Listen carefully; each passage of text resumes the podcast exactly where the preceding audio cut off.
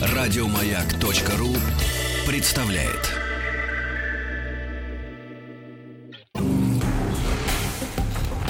Объект 22. Эффект Стаховского.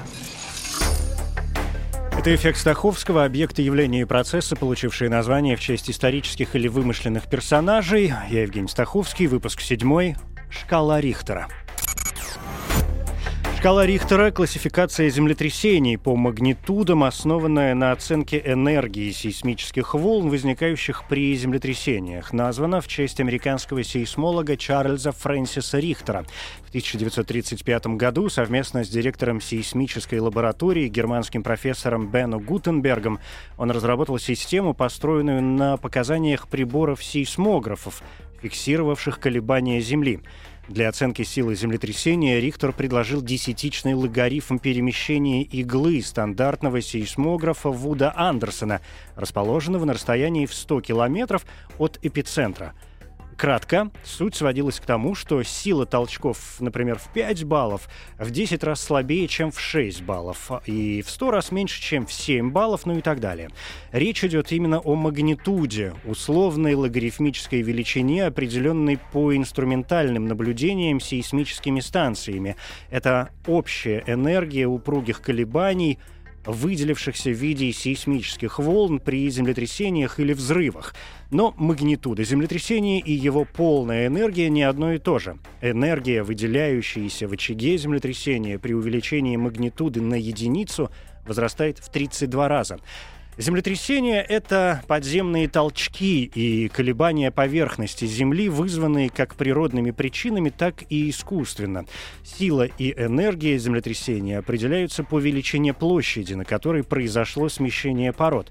Слабые охватывают несколько метров. Самые сильные достигают тысячи километров по протяженности и до 100 километров в глубину.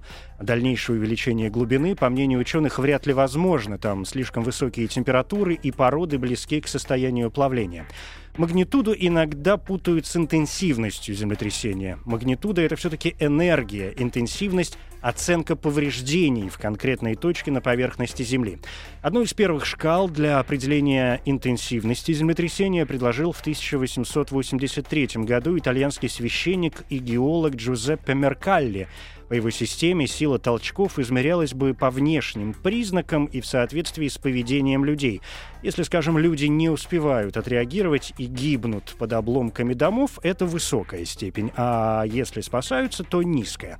В 1902 году Меркалли доработал шкалу. Если люди просыпаются, например, от толчков, это 5 баллов, а если, допустим, наступает общая паника, то 9. Шкала Меркалли используется и сегодня, в основном в Соединенных Штатах, а шкала шкала Рихтера, по сути, является ее более современным и научным вариантом. Существуют и другие сейсмические шкалы. В России используют наиболее принятую в мире 12-бальную шкалу Медведева-Шпонхойера-Карника, вариацию шкалы Меркалли. В Японии – 7-бальную шкалу Японского метеорологического агентства – в странах Латинской Америки принята десятибальная шкала Росси-Фореля, а в Европе 12-бальная европейская макросейсмическая шкала.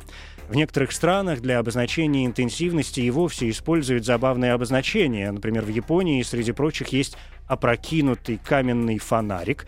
В европейских странах поясняют, что начинают звонить колокола, а в Австралии говорят «так лошадь трется о столб веранды». Самое сильное из зафиксированных землетрясений произошло в Чили 22 мая 1960 года. Магнитуда великого чилийского землетрясения составила 9,5 баллов. Эпицентр находился близ города Вальдивия, поэтому его землетрясение, это землетрясение иногда называют Вальдивским. Город был почти полностью разрушен. Землетрясение вызвало волну цунами высотой в 10 метров, которая нанесла катастрофический ущерб городу Хило на Гавайях, при том, что Хило находится в 10 тысячах километров от эпицентра.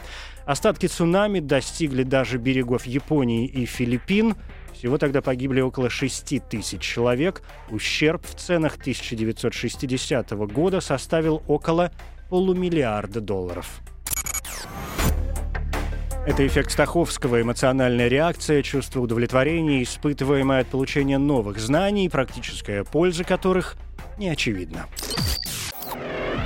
Эффект Стаховского. Еще больше подкастов на радиомаяк.ру.